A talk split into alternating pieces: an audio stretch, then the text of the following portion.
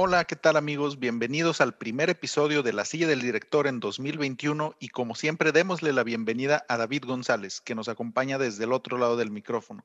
David, feliz año nuevo, ¿cómo estás? ¿Gritaste Yumanji al finalizar el 2020?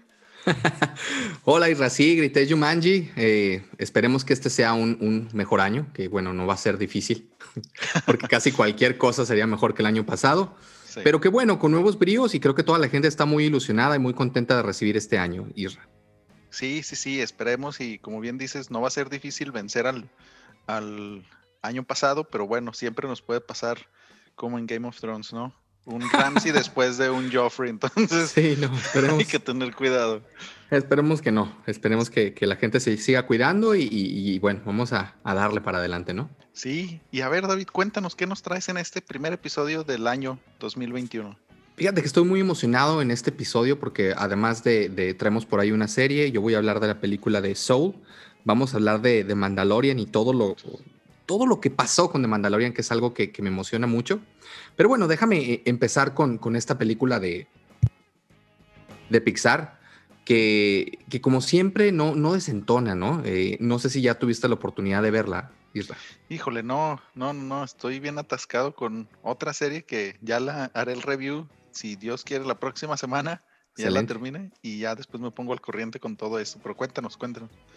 Bueno, pues mira, Soul tiene una historia que para los niños no podría ser tan llamativa desde un inicio, sino que apunta hacia una audiencia más adulta. Y ese es el principal cambio que notamos eh, en esta cinta, ¿no?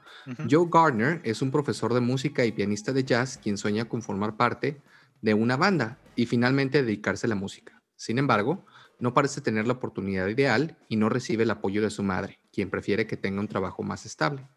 Una vez que recibe su esperada oportunidad, muere de forma súbita. Es aquí cuando entra el elemento infantil y una animación más amigable para los niños, pero también con elementos extraños que nos muestran un Pixar mucho más experimental, buscando una nueva forma de presentar el arte. Una vez que Joe muere, está en el camino hacia el gran después, así lo llaman, pero su alma se rehúsa y escapa, terminando en un mundo que podría ser el gran antes, donde se preparan a las almas eh, para el viaje hacia la Tierra, ¿no? Aquí conoce un alma que nunca ha podido encontrar su chispa. Em, ya que ven la película lo entenderán un poquito mejor. Eh, y no quiere hacerlo porque le parece la vida, le parece tonta, le parece sin sentido. Con esa explicación podemos saber eh, que no es una historia tradicional. A través de estos elementos extraños y con la brillante forma de Pixar de establecer las reglas del mundo, Joe emprende una aventura intentando volver a su cuerpo, ya que está seguro de que su vida comenzará una vez que entre la banda y que cumpla realmente su sueño, ¿no? Mientras eh, el alma que conoce, que en la película la, conocemos como 22, acepta intentar encontrar su chispa.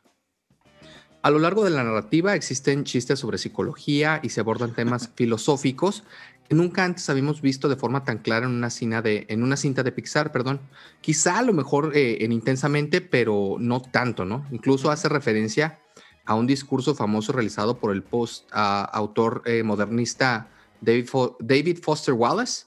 Y, también por ahí hace referencia a Abraham Lincoln, Carl Jung, nombres que ahí sí, por ejemplo, un niño difícilmente va a conocer, ¿no?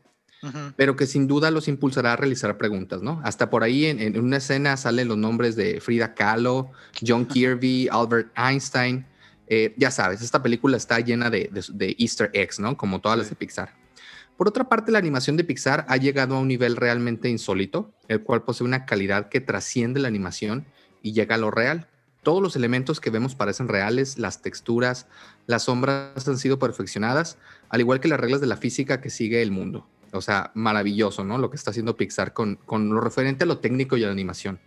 Nueva York animada tiene todos los elementos de la realidad y los diseños de los personajes se adaptan perfecto a estos mundos los movimientos del hueso son antes algo que nunca habíamos visto y mezclado con, con el atrevimiento del mundo de las almas, Pixar realmente parece estar teniendo una influencia del anime. Eh, ya lo habíamos comentado que, iba a haber una gran influencia y en esta película podemos ver sobre todo en el motion, en el cómo se mueven, cómo, cómo ha realmente influenciado el, anime a, a, la manera de, de ahora de diseñar de Pixar. Por supuesto, entre los elementos de psicología y filosofía, la historia está llena de dudas sobre cuál es el propósito de la vida, ¿no? O, qué tenemos que hacer con ella. Y aunque en momentos se siente un poco larga, la película cumple, tanto a chicos como a grandes, dejando momentos emocionales. Eh, sin duda la tienen que ver. Yo le daría un 3.5, casi 4 Christopher Nolan's. Em, no, no, le doy más por, por lo siguiente. Creo que eh, aquí sí Pixar está haciendo una gran apuesta a, a, dar una película un poquito más para adultos que para niños.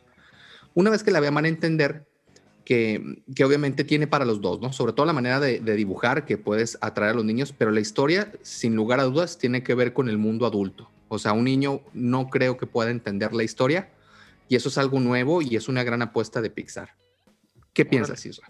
Órale, suena, suena muy interesante. Este, digo, yo no la he visto, pero con todo esto que comentas, sí es bastante llamativo lo que, lo que están tocando, ¿no? Sobre todo por, eh, o sea, que Pixar sí ha hecho en el pasado algunas de sus películas con algún subdrama o con algún contexto muy adulto en ciertas partes, pero siempre como que más enfocado a lo que son los niños, ¿no? Y ya en esta película creo que están tratando de, de abarcar más abiertamente un mercado más amplio, ¿no? Y sobre todo estas cosas que comentas de las personas que este profesor se encuentra, ¿no? Que eh, David Foster, Carl Young, que fíjate que ahorita que lo mencionas hay una frase muy buena de él que me hace, que me resuena con la película, ¿no? Que es este, algo así como que una vida no vivida es una enfermedad de la que se, no se puede morir o algo así. Entonces, el hecho que este profesor se rehúse a pasar al, ¿cómo se le llama? Más allá de la serie, Sí, haz de cuenta que, en esta película tiene como que mentores ah, y hacen referencia a varios. Salen en la película eh, con pequeños fragmentos muy chiquititos. Podemos ver a, a, María Antonieta sin nada más únicamente la cabeza, por ejemplo. vemos a Mohamed Ali, vemos, vemos pequeños flashazos, pero ya en la pared de 22 vemos todos estos nombres que te menciono de, digamos, mentores que fueron eh, en la película, ellos te enseñan a, a que encuentres la chispa y una vez que encuentran la chispa, digamos que a estas almas las mandan a la tierra. Pero 22, incluso con todos estos grandes mentores que tuvo, nunca, nunca pudo encontrar su chispa hasta que, hasta que vean la película para que vean oh. qué, fue lo que sucedió. Sí, fíjate que, o sea, eso, o sea, no quiero sonar como meme o el James o algo, pero me trae recuerdos de mi infancia y me, me dio ansiedad, ¿no? Porque, o sea, yo tengo así o sea, yo me relaciono con, con, el profesor este que comentas que quería ser músico de jazz, porque yo me acuerdo mucho que cuando yo era adolescente, o sea, justo cuando estás en eso, en esa etapa de secundaria, prepa, este, yo le decía a mis papás de que es que yo quiero ser director de cine, que es lo que es mi chispa, ¿no? Es lo que me llama a hacer. Claro. Y mis papás de que sí, sí, sí, pero primero estudia algo que te deje. Y ya pues me metí a medicina y luego ingeniería y M aquí casi 20 años después y sigo atascado con cosas del cine, ¿no? Porque pues es lo que es mi pasión, entonces... Claro. Este, o sea, sí tiene ciertas cosas que te pueden eh, relacionar con la vida de mucha gente, ¿no? En este planeta y también podemos ver ciertas cosas de eso, por ejemplo, en La La Land o así en ciertas otras películas que tocan este tema, pero va a ser interesante verlo desde la perspectiva de Pixar, ¿no? O sea, con toda esta animación tan espectacular que bien comentas y una historia bien desarrollada. Sí, fíjate que, es una película emotiva. A mí me llamó mucho la atención que, por ahí leí en muchos posts de, conocidos o, incluso eh, personas que respeto que escriben para cine, que es una película que te hace llorar. Yo una vez que la vi realmente no entendí esa parte, o sea, no es una película que te hace llorar, pero sí es una película emotiva porque tiene que ver con esta parte de qué estás haciendo con tu vida, ¿no? ¿Dónde estás, hacia dónde vas y si estás siguiendo o no tus pasiones? Entonces, eh, casi todos los que tienen una vida balanceada, pues se les hace emotiva. Aquellos que sí están para el perro, pues a lo mejor sí, sí encuentran esa chispa para salir adelante con esa película, ¿no? Sí, pero sí es una... Ándale, es, una apuesta interesante, ¿no? Eh, por ahí unas cosillas interesantes de la película. Eh, se llama 22 porque obviamente Easter Egg es la película número 23 de Pixar, esta, esta de Soul. Entonces por eso le pusieron el número 22 a, al personaje. La voz en, en inglés es, es por, dada por Jamie Foxx, que es, está perfecto para el personaje porque pues Jamie Foxx además es músico y siempre se ha expresado de la música de una manera muy similar a como lo hace el, el personaje. Y el último easter egg que me pareció muy interesante es eh, Aretha Williams, eh, se llama la, la, cantante de soul, que invita al profesor ¿no? a, tener su gran oportunidad. Y ya la habíamos visto porque ya había sido referenciada en la película de Onward, en la película de Unidos. Eh, ellos tienen por ahí, se, se, alcanza a ver un disco de Aretha Williams en la casa de estos seres fantásticos. Entonces, pues Pixar no deja de, ser un genio para meter sus películas dentro de otras películas y ser meta, ¿no? Sí, sí, sí. O sea, y fíjate que es algo muy interesante que yo escuché que siempre en las películas de Pixar, ya ves que siempre, o sea, todas sale algo de alguna película anterior o de alguna película futura, ¿no? Entonces, que siempre eh, como que trabajan los temas más complicados en cuestión de animación, así en cosas muy pequeñitas, ¿no? Por ejemplo, eh, creo que era una bolsa de basura en Toy Story y después sale la siguiente película, pues esa animación ya súper mejorada, ¿no? Y luego de que el lodo en Cars, el agua en, no me acuerdo qué película, y luego ya después hacen Nemo, ¿no? Entonces, como que muy interesante que, como bien dices, ellos mismos se van autorreferenciando y pues obviamente creciendo más esta, esta teoría de, del universo compartido de Pixar. No, incluso aquí en una parte donde llegan a un, a un, gran cuarto donde puedes encontrar la chispa, vemos muchísimos easter eggs que si prestan atención, se puede ver, por ejemplo, este, la pirámide que usaron en Coco, se puede ver el cliff en, de la película de, de Up, vemos por ahí la pelotita eh, icónica de Toy Story, Em, ¿Qué más por ahí vimos interesante? Ah, sale, sale la lamparita que utilizan en la animación de, Pixar. Entonces salen, salen muchos easter eggs por ahí. Entonces es una película recomendable. Eh, sí es una película rara en el sentido de que no es una película, por lo menos no creo yo, enteramente para niños. Está más bien situada para un, personas adultas por la trama. Pero pues es muy interesante esa apuesta, ¿no? Y bueno, Yogi, ahora sí platícame, por favor, ¿qué, ¿qué nos tienes preparado el día de hoy? Espera, antes de pasar a mi tema, ¿sabes quién hace la voz de 22 en su versión en inglés? No. Que es alguien que ya elogiamos mucho en alguno de nuestros capítulos pasados navideños. John Favreau hace la voz de 22. Ese güey no puede hacer nada mal. no, no, no, es Tina Fey. Entonces. Ok, ok, sí, sí, sí. O sea, Buen dato, ¿eh? No, no, sabía que Tina Fey hace la voz de, de 22. Sí, entonces eh, como habíamos comentado, ¿no? Se van incrementando los, los aspectos creativos y actorales de esta mujer, ¿no? Pero fíjate, también, también se hace el, el, easter egg del mundo de, de, la silla del director, se hace el multiverso y de lo que hablamos se va conectando, ¿no? Sí, sí, sí, es importante. Eh, escuchen el episodio de especial de Navidad para que entiendan del por qué hablamos de Tina Fey, ¿no? y bueno, ahora sí, pasando a lo que yo les traigo, igual, el capítulo pasado yo les hablé un poquito de Cobra Kai, la temporada 1, porque precisamente el primero de enero se estrenó la temporada número 3. Entonces, para, si todavía no se animan, les voy a hablar un poquito de la temporada 2 de Cobra Kai. Sí, traemos de nuevo el mismo elenco del que ya hablamos, que es este William Zapka como Johnny Lawrence, eh, Daniel Laruso, eh, encarnado por Ralph Macchio, viene Cholo Maridueña como Miguel Díaz y hay una, eh, hay dos incorporaciones muy importantes que una no quise hablar de ella la vez pasada porque era un spoiler muy grande para final de temporada, pero bueno, ya ni modo, estamos hablando de la temporada 2 y es la incorporación del Sensei Chris, este gran maestro, gran entre comillas. claro, sí, sí, sí, sí. Que fue el Sensei de Johnny Lawrence en Cobra Kai original, ¿no?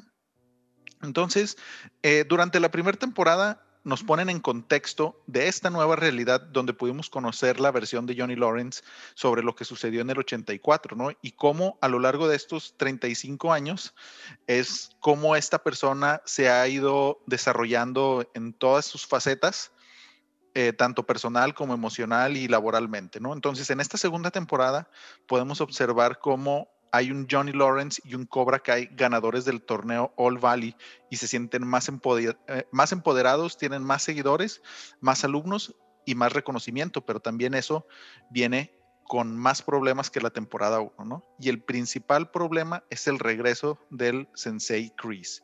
Esta figura paterna para el Johnny del 84 y que también es una de las personas que más daño le ha causado en su vida, y de él descubrimos un oscuro secreto de su pasado y una de las razones para tratar de entender el por qué su forma de ser. ¿no?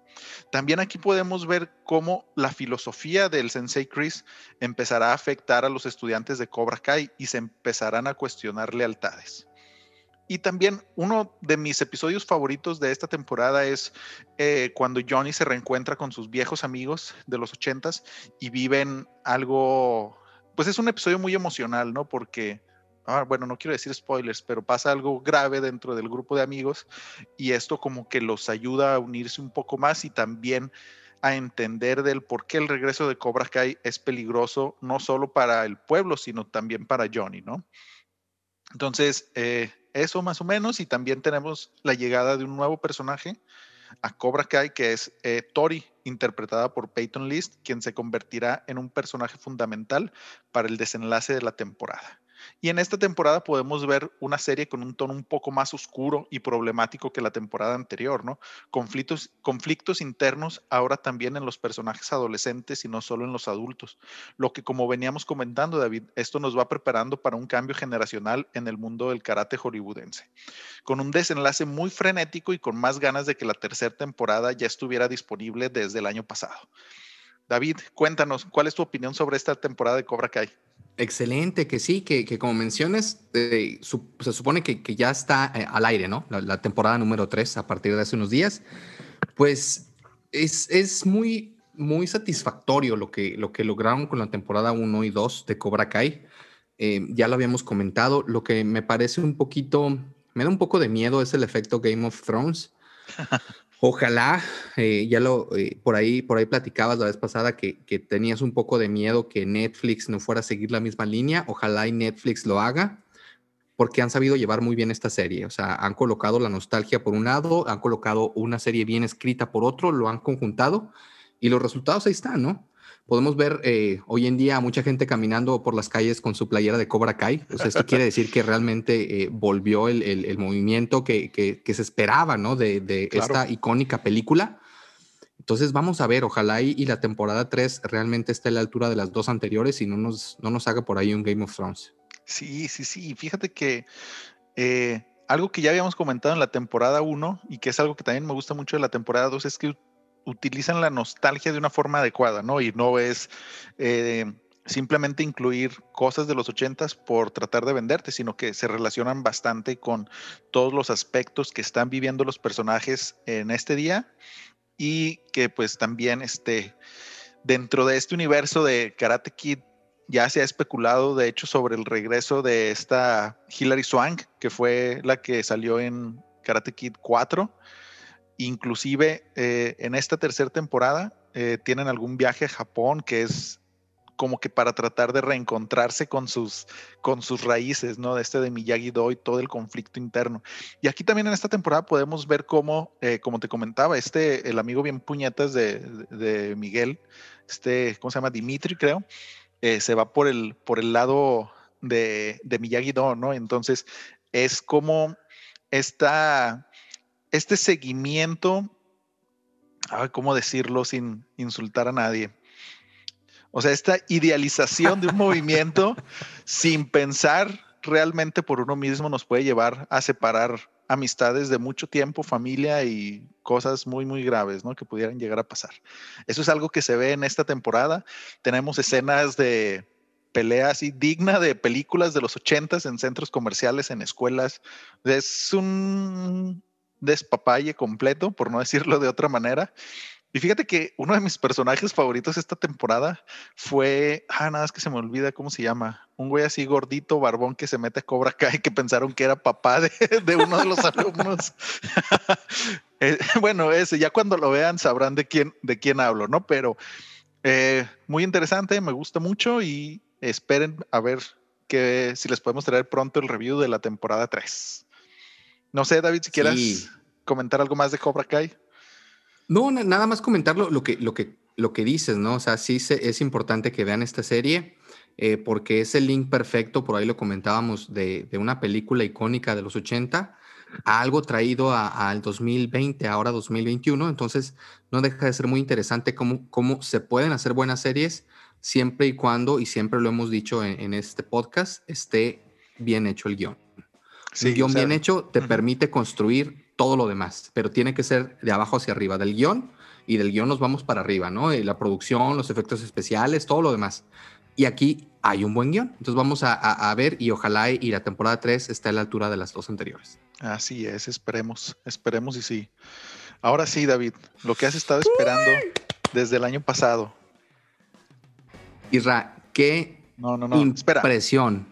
Spoilers, ¿eh? a partir de este momento no nos hacemos responsables si reciben algún tipo de spoilers, así que corran y vean las dos temporadas de Mandalorian que ya están disponibles, porque esta conversación va full spoilers. Entonces ya aquí damos nuestra alerta de spoilers. Spoiler alert.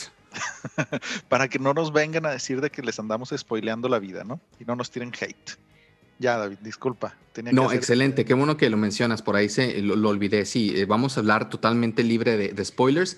Y lo merece porque, bueno, toda la, gente que conozco está hablando de esta serie o no la ha visto y ya la está viendo, precisamente por la conversación que se ha hecho tan interesante, eh, tan fuerte de lo que ha pasado con el Mandalorian, ¿no? Los movimientos de, de Disney, incluso en estas últimas fechas, y todo lo que se viene es gracias a lo que el Mandalorian ha dado a la comunidad de Star Wars, a la comunidad me atrevería a decir incluso del cine, porque por ahí estuve investigando y, el gran éxito que ha tenido el Mandalorian es porque se tomaron eh, muy en serio la serie y la hicieron como una película.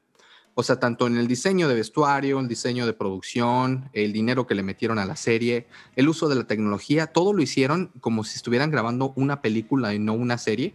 Algo similar a lo que nos entregó Game of Thrones, en paz descanse, con la asquerosidad que, hicieron.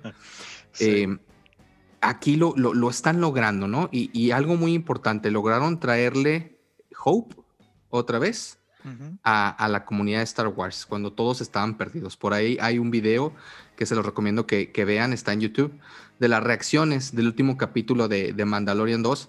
sí. Muchísima gente llorando, emocionada. Sí. Eso es, eh, y emocionada precisamente porque puedes ver en sus caras que por ahí tenían el corazón roto por lo que hicieron con las tres películas y cómo eh, vino a redimir esa, esa esperanza, ¿no? De, de una ilusión. Eh, porque finalmente estas películas es lo que te venden, te venden la ilusión de otros tiempos, ¿no? De cuando eras niño y te emocionabas al ver a, a, un héroe y cómo volvía. Bueno, aquí lo lograron. Antes de, de, continuar con lo que pasó en ese episodio, dinos tú qué, qué piensas.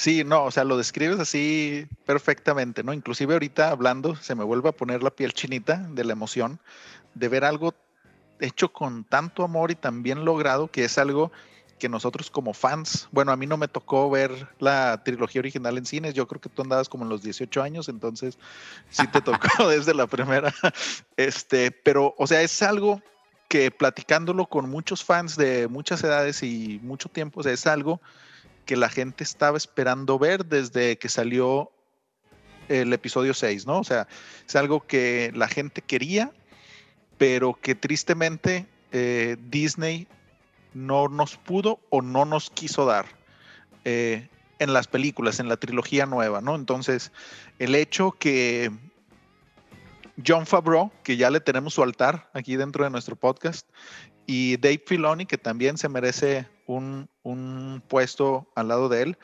eh, el hecho que ellos hayan tomado esta decisión tan valiente de hacer algo tan no sé si decir arriesgado en la serie de en esta segunda temporada de No, totalmente arriesgado. O sea, definitivamente tomaron un riesgo grandísimo porque tenían el riesgo de tirar todo lo que hicieron por la borda si no lo hacían bien. Y, y, precisamente es algo que embona también con el tema de Cobra Kai, ¿no? Que es algo que hemos venido mencionando. Eh, es algo que la historia está bien hecha, que nos lleva a este desenlace de la temporada 2, pero hecho de una manera adecuada, ¿no? Y no simplemente por nostalgia. O sea, es algo que, si bien veíamos venir, como bien dices, si no se hubiera llevado de la manera adecuada, hubiera tirado estos tres años de trabajo en Mandalorian únicamente por nostalgia. Y es algo que no sucede en esta temporada. David. Y no, estoy muy feliz. Y además es algo que fueron construyendo, ¿no? Exacto. Fueron construyendo durante esta segunda temporada eh, vamos, el, que aparezca este personaje, que todavía no vamos a mencionar el nombre porque vamos a decirlo ahorita después, eh, tiene que ver con el manejo del guion que van construyendo en la historia, tiene un porqué. O sea, no aparece nada más así de que, ah, míralo. No, o sea, realmente tiene un porqué y, y embona perfectamente y tiene sentido. Entonces, cuando logras eh, esa maestría que, que, sin duda logró Favreau, que, que esa señora de cagar diamantes, qué bárbaro, o sea, todo lo hace bien. pues es, no deja de ser muy emocionante, ¿no? Y antes de pasar realmente a platicar eh, un poquito más de esta segunda temporada y de Ahsoka Tano y, de los directores de como, eh, ¿cómo se llama? Rodríguez. Este, Robert Robert, Rodríguez, que fíjate que no me gustó tanto ese episodio. Eh, sí me gustó, pero, pero creo que pudo haber dado un poquito más siendo él. Eh, quiero platicarte de, que esta temporada también viene a cambiar el mundo de la tecnología y cómo se utilizaba con, esta tecnología que habíamos platicado que se llama Stagecraft. Porque esta tecnología eh, que usaron en el rodaje de Mandalorian y, y obviamente Lucasfilm, básicamente funciona como una pantalla verde pero en tiempo real y permite que los involucrados puedan observar el escenario virtual que los rodea. Entonces, esto es muy importante porque obviamente antes tenías que pedirle a los actores, incluso en las películas de Marvel, o sea, están todos vestidos y que se imaginen, ¿no? Pues imagínate que estás así sobre una tierra destruida y viene una nave espacial. Entonces, debe ser muy complicado realmente para un actor, eh, para cualquier ser humano, el mostrar emociones que están en tu cabeza, ¿no? A menos que tengas esquizofrenia y seas un actor, eh, es muy, muy complicado.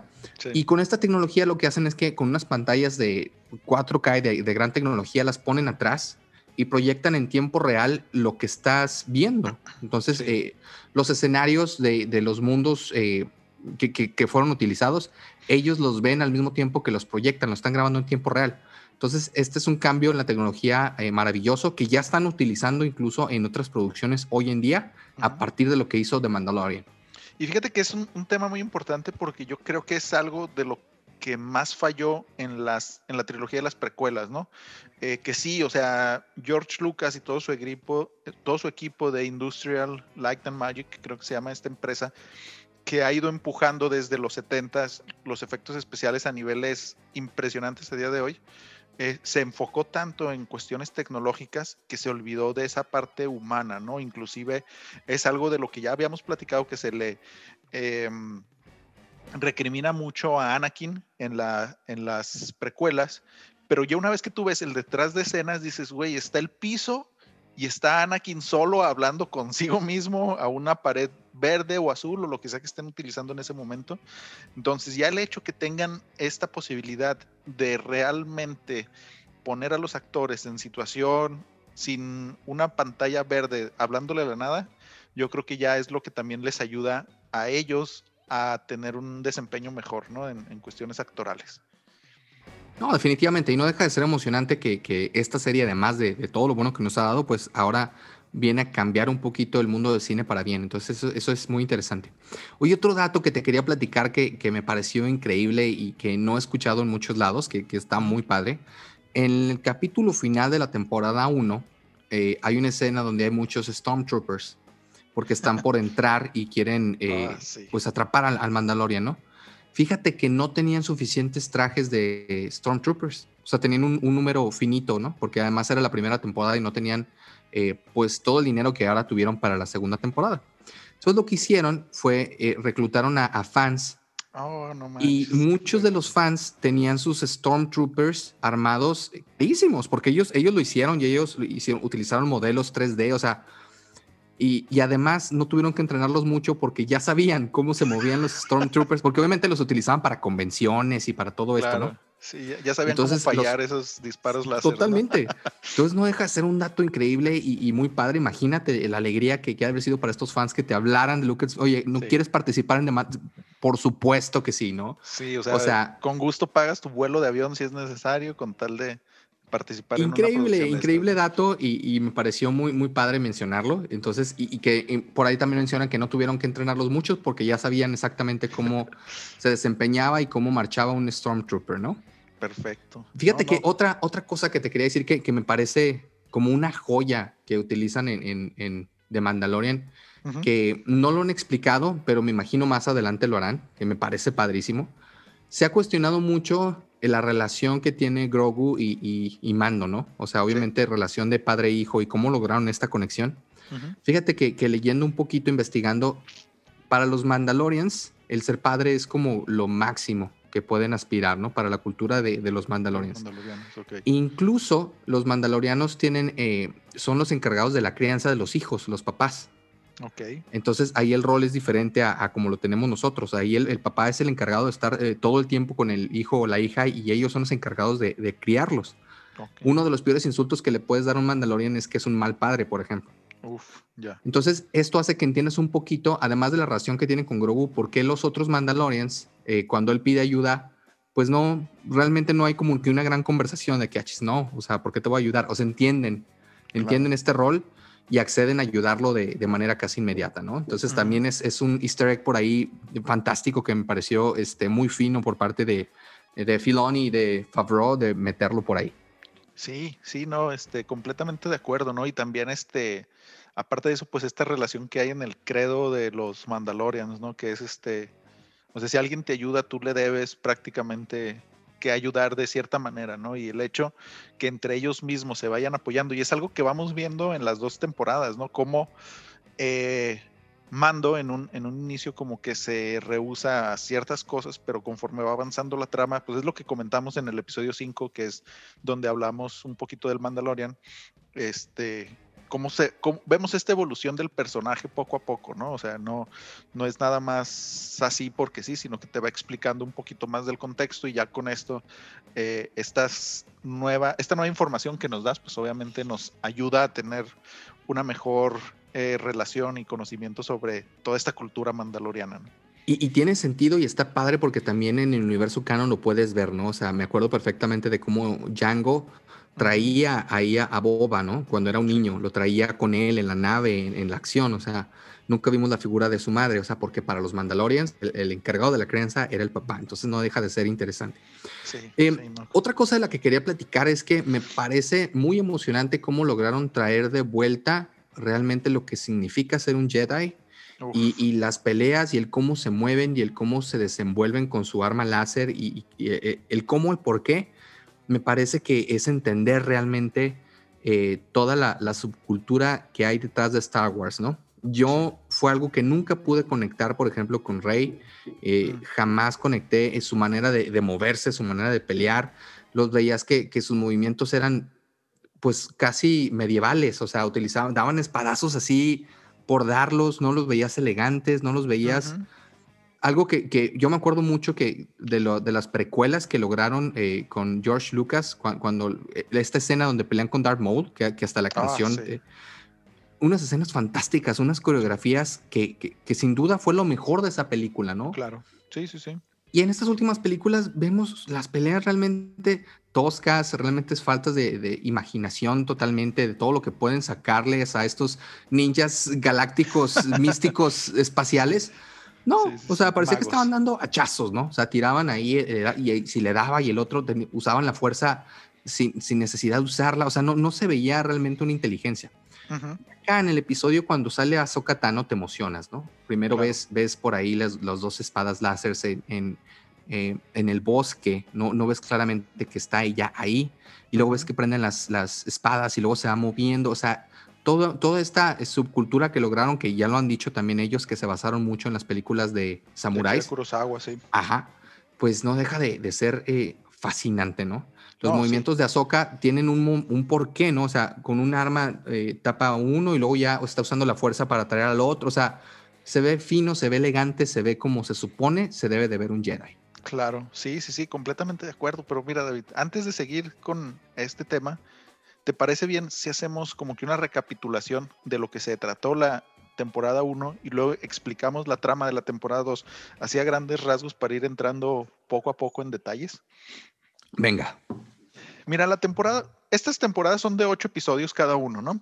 Entonces, que es algo que también yo digo, güey, pues ya hagan los 10 episodios, ¿no? Pero bueno, sus razones tendrán. Eh, la temporada 1 nos cuenta la historia de cómo Mando, este Mandalorian, que es un recompensas así tal cual. Bueno, para empezar, esto se sitúa cinco años después de la derrota del Imperio Galáctico, ¿no? Este, que es el episodio 6 de, la trilogía original. Entonces, nos cuenta la historia de este Mandaloriano que es un recompensas muy bueno, muy caro, nos lo dejan en claro varias veces durante la temporada, que le presentan un caso muy bien pagado, pero fuera del registro, ¿no? Normalmente hasta para hacer recompensas tienes ciertos protocolos que aquí le piden saltarse por X o Y, no te explican y ya hasta después vas a entender el por qué. Fuera de los registros y por lo cual tiene que viajar a un planeta lejano donde conoce a este granjero, que no recuerdo ahorita cómo se nombre, cómo se llama, para identificar a el objetivo o cuál es la traducción para este caso del el asset, ¿no? Del, Sí, pues me parece bien, sí, como el objetivo, ¿no? Como, ajá. Y es aquí donde llegamos a conocer a The Child o Baby Yoda, ya más recientemente Grogu. Y entonces nos cuenta esta historia durante la primera temporada donde Mandalorian tiene que entregar a Grogu a sus jefes, por así decirlo, ¿no? Pero como que él mismo dentro de sí siente que no es correcto, entonces va en contra de su, eh, pues no sé, de su reglamento como recompensas de regresar, matar a casi todo mundo y recuperar a Baby Yoda, porque él siente que tiene un un objetivo mayor en, esta búsqueda, ¿no? En este, en este espacio de tiempo. Entonces, aquí es donde se desata todo el desmadre de la temporada 1, ¿no? Porque obviamente los que estaban pagando por, eh, por Grogu eran pues lo que quedaba del Imperio Galáctico, ¿no? o sea, estas, estas, eh, estos altos mandos del Imperio que quieren recobrar sus fuerzas y volver a conquistar toda la galaxia. Entonces, eh, hay gente de muy alto rango que va detrás de, Mando por tratar de recuperar a, Grogu, ¿no? Y ya poco a poco te van explicando las razones, pero desde el episodio 1 te van dejando un poquito de, guiños de qué es lo que pudiera estar pasando. Durante estos primeros ocho episodios podemos ver, como comentábamos hace un momento, el desarrollo personal de, de Mando, ¿no? Cómo va conectando con, con Baby Yoda, cómo va conectando y haciéndose de aliados en diferentes planetas para llegar a su objetivo final, ¿no? Y uno de los episodios que a mi parecer es eh, muy interesante es uno que es el cuarto que se llama The Sanctuary, que está dirigido por Bryce Dallas Howard, que fue muy ah, criticado. Sí. Sí, porque es como, como si fuera relleno, ¿no? Pero está más que nada basado en alguna película también de Akira Kurosawa, donde llega una eh, Mando llega a una aldea eh, de gente que se dedica al campo, por así decirlo, pero que son atacados por rebeldes, bueno, pues por gente mala, ¿no? Y aquí es donde Mando ve, ve afectada la paz y cómo puede él encontrar la forma de ayudar a esta comunidad para regresarles esa tranquilidad que perdieron. Que, ese episodio es, muy emocionante porque puedes, por ahí sale un easter egg de, las máquinas que se utilizaban en las películas originales. Entonces ahí fue como que el primer guiño y, el primer gran easter egg que, que, fue grandioso para los fans. Y sí, deja, eh, mezclaron perfectamente lo que es una película de samuráis con una película del viejo oeste, ¿no? Como el, el héroe es el que se tiene que enfrentar a, a, a, los villanos para poder salvar al pueblo de, de su desgracia, ¿no? Eh, gran, gran episodio. Sí, sí, sí. Y pues bueno, tenemos más o menos los mismos directores en temporada 1 y temporada 2 con ciertos ajustes. Eh, pero, o sea, repite de nuevo Bryce Dallas Howard. Eh, ahorita platicamos un poquito más de su episodio en, el, en la segunda temporada. Pero yo creo que uno de los más, de los directores más, bueno, que mejor está haciendo su trabajo en estas temporadas es Deborah Shaw, ¿no? que ya lo comenté en su momento, que es quien está encargada de, llevar eh, la serie de Obi-Wan a cabo. Entonces, el hecho que le dé este toque así como medio, mm, medio western, algo así, es lo que nos puede dar una idea de lo que podemos esperar en la temporada o en la serie de Obi-Wan en un futuro.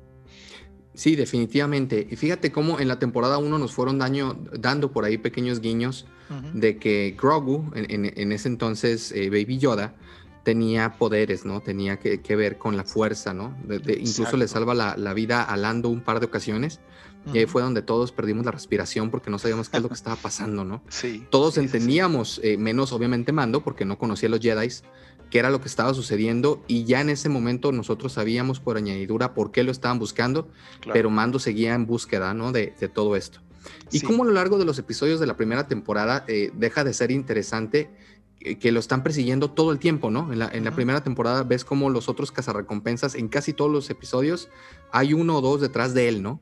Entonces siempre está perseguido por otros cazarrecompensas, porque obviamente se, lanza muy el estilo de, Continental, una, una, alerta para todos los cazarrecompensas y con un premio muy grande para el que logre traer vivo o, muerto a, a, Mando y obviamente el asset pues vivo, ¿no?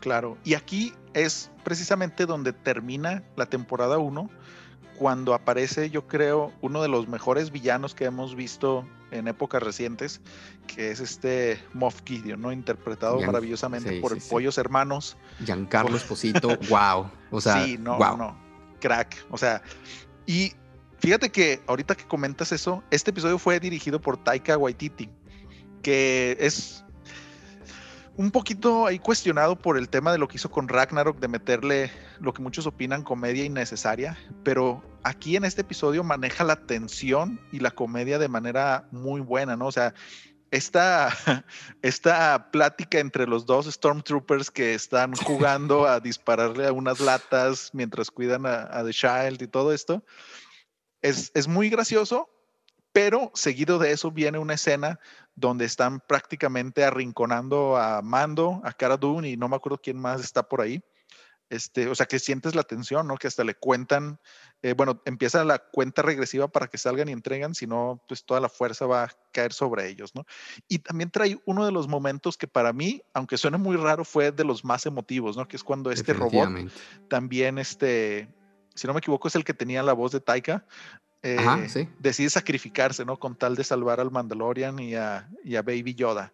O sea, ese, sobre todo ya cuando comprendes tú que en un inicio el Mandalorian no confiaba en los androides, en los robots, y cómo a través de, estos ocho episodios esta relación ha ido evolucionando, ¿no? Todo para que el último termine sacrificándose para salvar a, a Baby Yoda.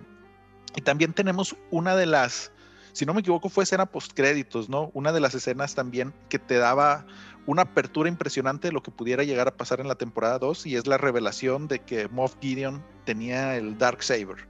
Así es. y aquí es como cerramos la temporada 1, ¿no? Entonces...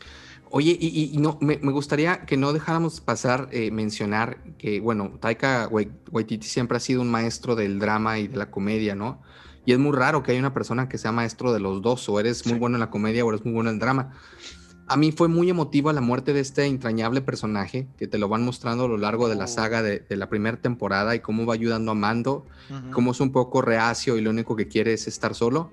Y, lo ves que, que, los va ayudando y va, va creciendo con ellos y al final eh, eh, su muerte es muy significativa porque realmente pues él lo salva y es un momento muy triste y muy emotivo eh, al finalizar la primera temporada eh, majestuosamente dirigido por Taika, ¿no? Sí, sí, sí, o sea, completamente de acuerdo. Este, digo, esta relación que se va generando entre el granjero que conocemos en la en el primer episodio, Mando, el robot, que también se conoce, creo, si no me equivoco, en el primer episodio, y cómo todo este equipo de personas, bueno, no puedo decir personas porque hay extraterrestres, pero todo este equipo de individuos eh, se unen, ¿no? Por este fin común que es salvar a, Grogu. Y pues obviamente lo que, lo que comentamos, ¿no? Esta unión, esta camaradería que se da entre ellos es, es explotado de manera impresionante y muy conmovedor y muy triste el desenlace en esta primera temporada. Bueno, y si la primera temporada fue muy buena, la segunda empezó con todo y, se soltaron y dijeron, bueno, vamos a meter todas nuestras ideas y toda la carne en el asador de toda la nostalgia que traemos acumulada con las cosas nuevas y vamos a ver cómo los hacemos llorar de la emoción a, todos estos fans, ¿no? Sí, y fíjate que sí es, es muy cierto eso que dices, porque durante la primera temporada era salvar a Grogu, ¿no? O bueno, Baby Yoda. Y la segunda temporada es llevar a Baby Yoda con los Jedi. O sea, se, podemos distinguir la trama en estas dos partes, pero ya en la segunda temporada es cuando empiezan a pasar cosas más extraordinarias, ¿no? Y fíjate que como dato curioso, el primer episodio de la segunda temporada llamado The Marshall es el único que ha sido dirigido por John Favreau de las dos temporadas. Entonces, John Favreau se está tomando un poquito más de eh, la silla del director, que, del productor, y un poquito de escritor, ¿no? De, guionista. Y, o sea, ha hecho un trabajo impresionante, pero qué bueno que se puso detrás de, cámaras en este episodio para dirigirlo, porque tiene, toca temas muy interesantes, ¿no? Y es donde tenemos el primer vistazo de el traje, por lo menos, de Boba Fett. Entonces, yo te juro que sí pensé en, dije, no, aquí va a encontrar a Boba y se va a hacer el, el desmadre, ¿no? Pero qué bueno que no fue, no fue así. No, y, te digo, saben, eh, John Favreau sabe llevar el universo de manera perfecta porque invita a, un personaje icónico de los western em, en, la figura de, este gran actor eh, Oliphant. Em, él, sale en una serie muy famosa que se llama Justified, que es un western, eh, ahora en, obviamente en estos tiempos. Y entonces el verlo ahí eh, y ver cómo se desarrolla la historia, igual un poquito el cómo salvar un pueblo por el intercambio de, este traje que, tiene de, Boba, es muy interesante. Es el episodio además que más duración tiene de toda la segunda temporada. Es el, que dura más. Y, qué bueno que sea dirigido por John Favreau, es un gran episodio. Y no, deja de llamar la atención como al ser una producción eh, de una serie de televisión, finalmente, bueno, no de televisión, de, de un sistema de streaming, que así van a ser. Ya no, ya no va a haber series de televisión, va a haber series de, streaming. Tiene una calidad impresionante. o sea, al ver al, dragón eh, subterráneo, cuando lo vemos, eso es saber utilizar realmente tus recursos, un, CGI maravilloso, ¿no? Sí, y fíjate que precisamente en esta escena, cuando el dragón va a salir de su cueva, eh, que es algo que tal vez no notamos mucho porque no estamos tan presentes de estas cosas, pero John Favreau decide tener un cambio de aspect ratio, un de ratio de pantalla, no sé cómo decirlo, donde se hace un poquito más alta. Y esto lo hace con la intención de que nosotros podamos dimensionar el tamaño de esta criatura, ¿no? O sea, para que quede un poco más claro sin perder el enfoque en los personajes súper pequeñitos que salen en la pantalla. Entonces esto pues obviamente también trae ciertas alusiones a Dune, que ya he comentado que roban varias cosas de, esta historia, pero bueno, aquí está hecho muy muy bien. Y te digo, este, este desenlace donde Mando logra obtener esta armadura porque no le gusta que gente que no sea Mandalorian utilice armadura de Mandalorian porque le, les quita nivel, ¿no? Este, y es lo que comentamos, este cambio de, de favores donde todos salgan beneficiados, porque aquí inclusive si no me equivoco, eh, logran traer al trato a quienes son la gente de la arena o algo así, ¿no? sí, The Sand People, sí, la gente de la arena son los que logran, que, que es muy curioso porque no, nos dan los primeros vistazos en, en, el, en la primera película de Star Wars y desde ahí se, se hicieron eh, personajes icónicos, ¿no? Sí, sí, sí, sí. Y bueno, sí, muy, muy bien este episodio. Y fíjate que aquí también tenemos eh, durante esta temporada el segundo episodio yo creo que fue el, más flojito de todos, ¿no? Y es donde eh, se llama The Passenger, donde Mando y Grogu, bueno, Baby Yoda todavía, tiene que llevar de contrabando a una lagartija, una señora lagartija. Una mujer rana muy rara. sí, a cierto planeta, pero no puede ir a la velocidad de la luz, bla, bla, bla, ¿no? Entonces se me hace un poquito raro y está dirigido por Peyton Reed, que es el mismo de las dos películas de Ant-Man y es el mismo que regresa a dirigir el episodio final de esta temporada donde, o sea, explota todos sus talentos de, del MCU, todo lo bueno que puede hacer, lo hizo en el último episodio, ¿no? Pero, digo, es, es de esos episodios como que... Sí, es un episodio de relleno, estoy de acuerdo contigo. Sin embargo, hay, hay pequeñas partes que, te hacen eh, recordar películas icónicas, ¿no? Como Alien, o sea, me, gustó mucho el manejo de las, de las arañas, me gustó mucho el diseño de la araña, es, es, un diseño nuevo, nunca antes visto. Eh, entonces, esos elementos me parecieron muy interesantes. Y hay un momento en el que piensas eh, en, ese capítulo que me gustó mucho, que ya, they're doomed, o sea, están destinados a morir, porque están totalmente acorralados y realmente no ves cómo pueden salir de esa, ¿no? Entonces no deja de tener sus detalles padres, aunque sí estoy de acuerdo contigo, ese episodio es, es un episodio de relleno, ¿no? Sí, sí, y te digo, yo creo lo, lo más interesante de, este episodio es dónde nos posiciona al Mandalorian, ¿no? Que es lo que desencadena lo que sucede en el siguiente episodio, que es este, el, el, episodio 11, dirigido también por Bryce Dallas Howard. Y yo creo que aquí viene ella a redimirse, porque en la temporada pasada, digo, muchos eh, juzgaron, inclusive criticaron mucho su historia y la forma en que lo contara, porque realmente tiene como cinco minutos de acción nada más, ¿no? A pesar de ser un episodio contemplativo, y aquí en este episodio es a la inversa, ¿no? Que es donde nos traen ahora sí al universo, bueno, al live action, a personajes que pudimos ver eh, o que conocíamos de, del universo expandido de Clone Wars o Rebels, que es esta... Ah, Sí, Bocatan.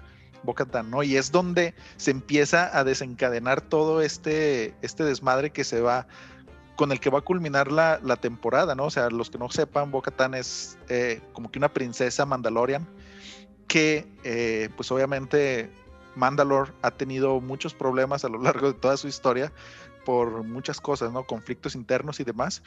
Y un símbolo de poder, por así decirlo, es el Dark Saber, que es que lo debe de tener el heredero real de todo el imperio mandaloriano y que ahorita está en posesión de Moff Gideon. que, ojo ahí, ¿eh? vamos a hacer por ahí un, un, asterisco porque es muy interesante y muy importante lo que vamos a hablar de, de este Dark Saber al finalizar, cuando lleguemos al episodio final, porque tiene implicaciones de hacia dónde va el, la season, eh, perdón, la temporada 3 de, de, Mandalorian. Entonces es muy, muy, muy interesante. Sí, eh, la verdad es que fue muy emocionante para todos ver a Bo-Katan porque ahí fue cuando dijimos todos van a ir con todo, ¿no? Y, se abrió la oportunidad de que pudiéramos ver a Soka y al finalizar ese episodio cuando ella la menciona, todos se quedaron. sí, no, no, no, no, no. Se viene, ¿no? Sí, sí, sí. Este, es, ah, es, impresionante, ¿no? Y digo, es, es de esos momentos que ya después yo supe que desde que estaban haciendo Rebels y Clone Wars, Dave Filoni le dijo a, la actriz que, hace de, bueno, que hacía la voz de Bocatan, se llama Katy Sackhoff o algo así, no sé cómo pronunciarlo, le dijo, tenemos que hacer esto bien porque tenemos la esperanza de algún día llevar live action y obviamente si tenemos esta posibilidad, tú vienes con nosotros a interpretar tu papel, pero ahora sí ya en live action, ¿no? No solo de voz. Entonces es, muy, muy bueno este tipo de, cosas y es un episodio eh, emocionante, siento yo, ¿no? Porque volvemos a ver esta cierta camaradería entre los mandalorianos, donde están casi casi obligados por la constitución a ayudarse entre ellos mismos, ¿no? A pesar de que tengan diferencia de, opiniones. No, y es muy interesante porque como dices, eh, hay facciones en los Mandalorians, ¿no? Hay por ahí tres, cuatro. Y ellos, a, pesar de pertenecer a diferentes eh, facciones, digamos que Mando pertenece a la, a la facción más este, idealista de los Mandalorians, ¿no? A, la más, a la clásica, la, la que tiene mayor arraigo a su religión y estos son un poquito más liberales, aún así se ayudan y, al final incluso eh, ella le hace una invitación, ¿no? Bocatan le dice, vente con nosotros, o sea, eres un Mandalorian muy chingón, vente con nosotros, a lo que él responde no, porque tengo un compromiso con Baby Yoda.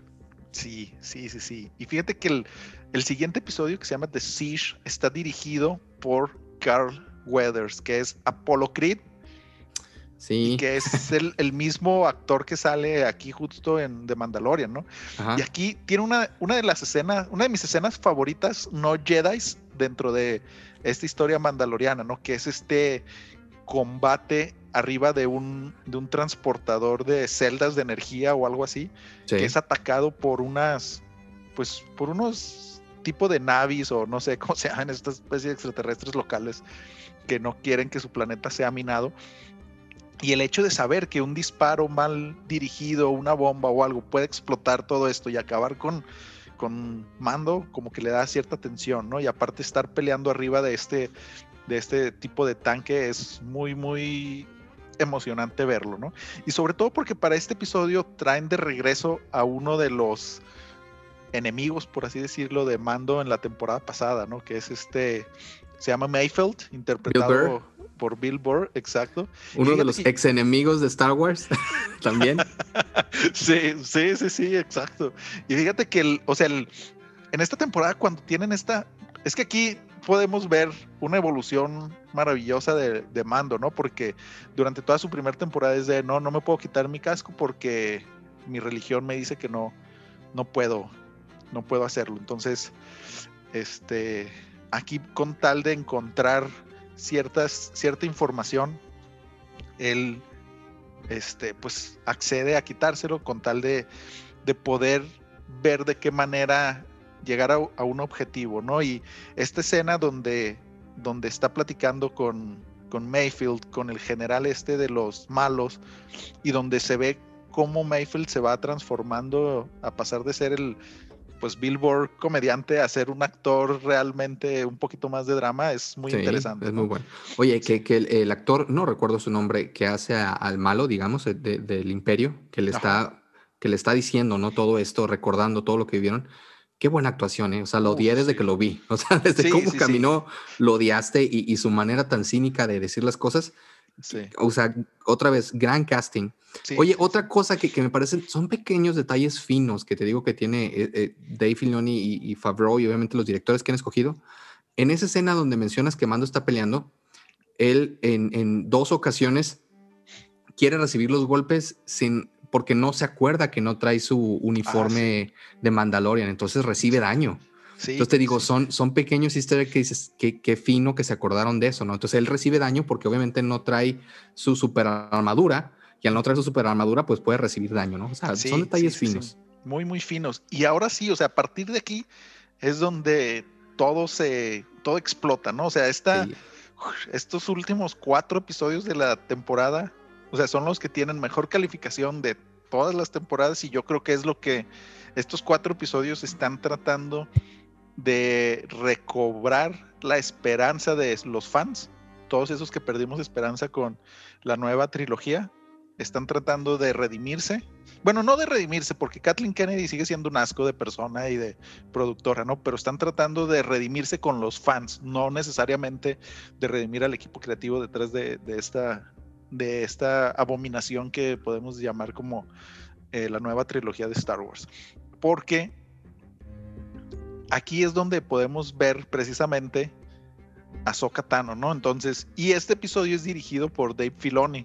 Entonces aquí podemos ver también este arco porque Dave Filoni... Que también se redime, ¿estás de acuerdo con este capítulo? Sí, sí, sí, completamente de acuerdo. O sea, podemos ver cómo Dave Filoni, que fue el creador de Ahsoka Tano para Clone Wars, la trae al mundo live action y continúa su historia, ¿no? Algo que pudimos observar en todas estas, si no me equivoco, siete temporadas de Clone Wars y luego también con Rebels un poquito de historia. Eh, Dave Filoni nos trae a, a Tano al live action, interpretado también de una manera magistral por eh, Rosario Dawson, ¿no? Y fíjate que aquí hay un tema muy importante, ahorita que estabas hablando de todas estas innovaciones tecnológicas, que en una de las escenas al inicio de la película, que es cuando Ahsoka enciende su lightsaber y se empieza a iluminar su rostro, esto fue gracias a que, eh, bueno, en los 70s, en la trilogía original, lo, ellos hacían los lightsaber con efectos especiales, pero tenían como que el palo, eh, nada más que era muy reflejante. Y luego, después en las, en las precuelas de allá de inicio de los 2000 ya tenían un lightsaber que emitía su propia luz, pero no era tan bueno, o sea, de todos modos tenían que meterle efectos especiales, ¿no? Y ya para esta temporada del Mandalorian son lightsabers, no quiero decir reales porque no lo son, pero o sea que sí emiten su propia luz de una manera apropiada como si fuera un lightsaber hecho por efectos especiales, ¿no? Y eso es lo que nos permite esta escena maravillosa donde están en el bosque todo oscuro, todo destruido y Ahsoka enciende sus lightsabers y se prende su cara y es el primer momento en que ves realmente a Rosario Dawson ya completamente convertida en, en Ahsoka Tano, ¿no? Entonces, cuéntanos, David, Fíjate que, que, mucha gente tenía sus dudas, yo entre ellos, de, de si Rosario Dawson iba a ser un buen una buena Sokatano y afortunadamente nos cayó la boca a todos, o sea, hace una Sokatano perfecta, o sea, es, como que el, papel de su vida, eh, Rosario Dawson, si hace bien las cosas, va a ser recordada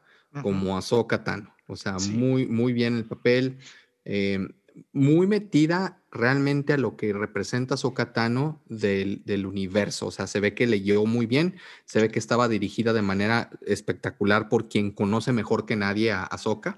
sí. Y, como te digo, de este episodio ya, ya hablé mucho, pero, pero realmente fue uno de los episodios más emocionantes, ¿no? Cómo hacen este standoff al final, este eh, mando con, con este gran actor que por ahí recordamos eh, en The, Terminator, en, la película número uno de Terminator, era el, el que enviaba John Connor, el, padre original de John Connor, regresa para este papel y se enfrenta al final al Mandalorian, mientras Ahsoka Tano pelea con, con digamos, la, la ¿qué podríamos decir? Eh, eh, la mala encargada de, toda la villa, ¿no? Sí, así es. Entonces es, es un episodio muy padre y, que a todo mundo nos deja emocionados, ¿no? Sí, sí, sí, sí. Fíjate que no, no, es, impresionante porque si bien dices, eh, la temporada pasada Dave Filoni tuvo yo creo el, peor episodio de toda la temporada, precisamente porque no estaba muy acostumbrado a hacer... Eh, series de live action, ¿no? Toda su, todo su expertise era en series animadas, entonces fue su primer intento, no le fue muy bien que digamos, pero ahora este episodio, igual que Bryce Dallas Howard vino a redimirse y a cambiar por completo lo que estábamos esperando de, de Mandalorian, ¿no? Y, precisamente... perdón, nada más quería mencionar que como, lo mencionas, me parece perfecto que menciones esta parte de que él se encargaba de, de, hacer eh, la versión animada. Hay muchas partes de, en este episodio que para mí es el que tiene más iconografía, o sea, se ve muy bonito. Sí. Eh, ves los paisajes muy bien representados, hay escenas muy artísticas, ¿no? Donde se ve a Soca con el, con el Child y atrás se ve el bosque y la luna hermosa, o sea, e, eso, eso que logra es muy bueno. Sí, sí, sí, completamente de acuerdo, ¿no? Y precisamente eh, nos trae de nuevo a la pantalla, ahora en live action, esa elegancia de los Jedi, ¿no? O sea, esa manera de pelear, porque bueno, o sea, lo que pudimos ver en esta nueva trilogía yo quiero entenderlo porque ninguno es Jedi realmente hasta donde sabemos, pero pues bueno, también dentro de los Jedi hay como siete tipos diferentes de pelea, ¿no? Y por ejemplo, lo que hace Kylo es pelear con todo su enojo. Entonces, se entiende un poquito. Rey no, no tiene disculpa de nadie. Son cholos. O sea, la verdad es que sí que engordos y se sacaron de las, de las pompis, se sacaron el guion. Al final resulta que Leia era, era también una super Jedi porque la había entrenado Luke, según esta historia estúpida. Y entonces ya Leia, que era súper buena, ya había entrenado a Rey. Entonces Rey no tiene excusa de ser chola y de pelear como si trajera un cuchillo en vez de un lightsaber. como si trajera un machete. ándale, por eso me emocionó mucho ver eh, cómo diseñaron la coreografía aquí de Ahsoka. Dices, es que ese es un Jedi, ¿no? ese es un Jedi. Exactamente, ese es un Jedi. Y a pesar de que Ahsoka no sea Jedi, tal cual. Eh, O sea, sí, tienes razón, técnicamente sí, pero pues prácticamente eh, no, es un Jedi por decisión propia, ¿estás de acuerdo? Sí, sí. O, sea, no, es un Jedi por título. Sí. O sea, le falta el título tal cual de Jedi, pero pues todo el antecedente y todo Todo el entrenamiento fue una Padawan y al final cuando le piden disculpas, ella se pone en su papel de mujer luchona y dice, no, pues ya no, ahí nos vemos. Sí, pero nada más por eso, por todo lo demás. Exacto. si no, me quisiste antes, no vengas ahorita que ya soy Jedi. Este, pero sí, o sea, este episodio yo creo es, es, sin temor a equivocarme, yo creo el, el segundo mejor episodio de las dos temporadas y únicamente superado por el final de, de, esta temporada, ¿no? Porque, bueno, aquí en este episodio Ahsoka le dice que no puede entrenar a, a, Grogu porque, ah, bueno, y aquí es donde se nos revela, ¿no? El verdadero nombre de Baby Yoda nos dice que no puede entrenar a Grogu porque ya está muy grande, ya sabes, ¿no? Los, eh, las excusas que le pusieron a Anakin en su momento. Así es.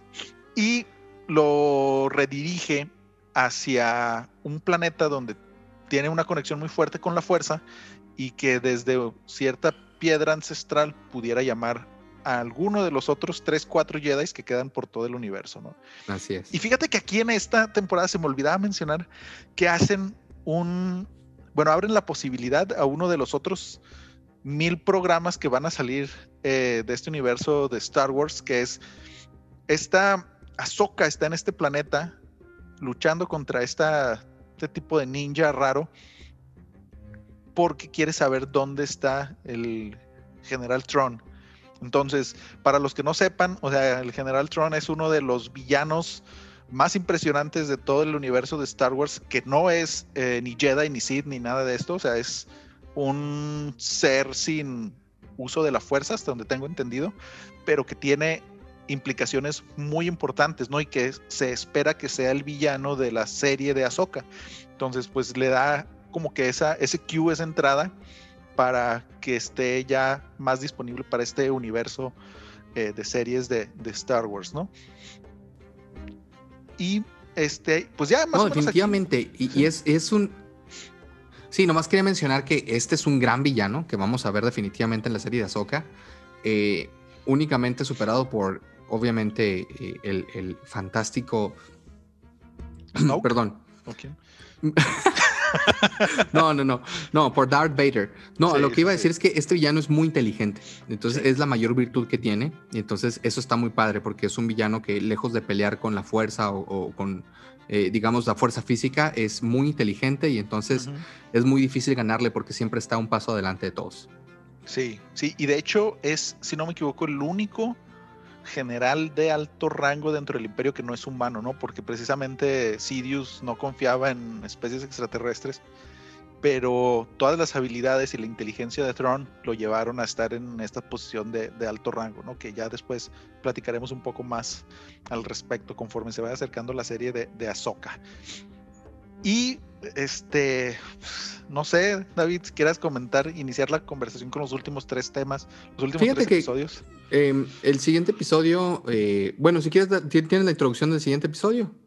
Es este, sí, sí, como no, que de hecho es el dirigido por Robert Rodríguez, ¿no? Que se llama La Tragedia. Y sí, obviamente es donde pasa lo más triste de, de, de todo. De Fíjate que, en este episodio que, que mencionaba al principio de, Robert, que, me quedó un poquito a deber, eh, porque vemos, está muy cargado de acción y la acción está muy padre. Vemos cómo pelea por ahí el regreso de, Boba Fett y que todo el mundo lo queríamos ver y qué padre que trajeron al actor que, que, en su momento se supone tendría que ser Boba Fett. Entonces eso fue fantástico.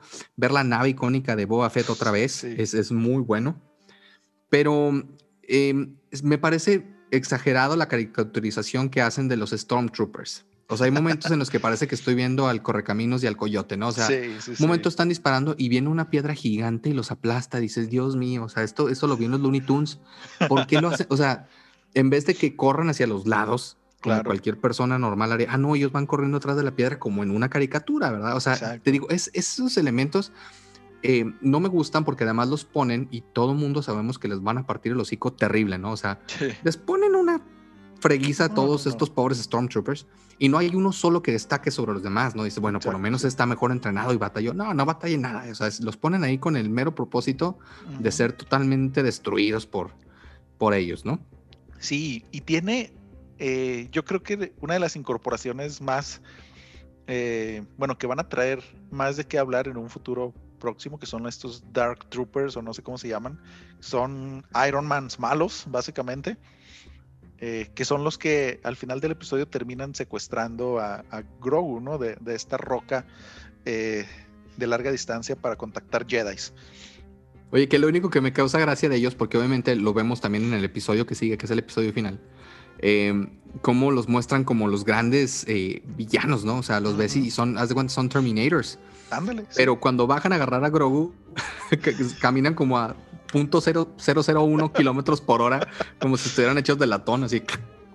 eso es lo que no deja la risa, ¿no? Afortunadamente para el siguiente episodio lo, pueden este, redimir. Pero sí, o sea, te los pintan muy cabrones y luego los ves bajar y dices, no, hombre, pues me voy corriendo y no me alcanzan, ¿no? sí, sí, sí, sí. Y fíjate que, o sea, algo que también me gusta mucho de, de esta, de Mandalorian es que tiene directores muy variados, ¿no? En este caso es Robert Rodríguez, que no sé si sabías, pero que llegó así de último minuto a sustituir a otro director que por X o Y no pudo presentarse. Y este John Favreau le habló y le dijo, oye Robert, ¿quieres dirigir un episodio de Mandalorian? Y lo que comentamos, ¿no? O sea, ¿quién diría que no para este tipo de, oportunidades? Y se rumora que el director que no pudo presentarte era James Mangold, que es el que nos trajo eh, la tercera, bueno, la película de Logan con este cierre maravilloso de, la vida de Logan, ¿no? Qué bueno, eh, afortunadamente estoy seguro que por ahí lo podremos ver en la siguiente temporada, o incluso en, The Book of Boba, por ahí lo vamos a ver, yo creo. Sí, sí, sí, sí. Y de hecho, este, pues bueno, aquí cerramos con el secuestro de, de, Grogu. de Grogu. Y pues todo este despapalle que nos va a llevar al episodio final, ¿no? Que es el rescate de, de Baby Yoda. No sé si quieres, David, empezar con ya el último episodio, que también está dirigido por Peyton Reed. llegamos, llegamos a lo que queríamos. Dios de mi vida. Llegamos al episodio más emocionante de la temporada, el, que cambió la manera de ver eh, las series eh, de Star Wars para siempre y, todos somos muy agradecidos por eso. Llega, eh, empieza este episodio muy padre porque además va con personajes que estuvo que él tuvo que ver durante toda la temporada. Va otra vez con Boca Tan a pedirle ayuda. Trae a Boba Fett, que como es un Mandalorian y habían hecho un trato, pues él va a estar con mando hasta que finalice ese trato, que el trato fue que, que rescataran a, a, Grogu, ¿no? Ya no cuenta con su nave mando porque fue destruida. Y entonces, este, pues tenemos a, todos los amigos de mando, ¿no? Por decirlo de alguna manera, eh, dispuestos a ayudar en esta eh, misión prácticamente suicida. Y, bueno, este episodio eh, inicia con una persecución que vemos al inicio excelentemente bien, bien guiada, que obviamente lo hicieron de manera, lo hicieron a propósito para poder ingresar a la nave eh, obviamente al, bajar pues vemos otra vez a estos Stormtroopers que son no pueden ni con su alma, pobrecitos, les ponen una arrastrada. Pero se viene lo más interesante, ¿no? Que, que es el, eh, otra vez ver a estos eh, enfrentarse. Me gustó mucho cómo lo, cómo lo pusieron, Isra, porque realmente logran transmitir ese miedo de que son prácticamente invencibles, ¿no? Claro. Sí, Entonces, cuando, cuando empieza a abrirse las puertas y, ves la angustia de mando, incluso con el casco puesto, dices, es que si se salen ya se acabó todo, ¿no?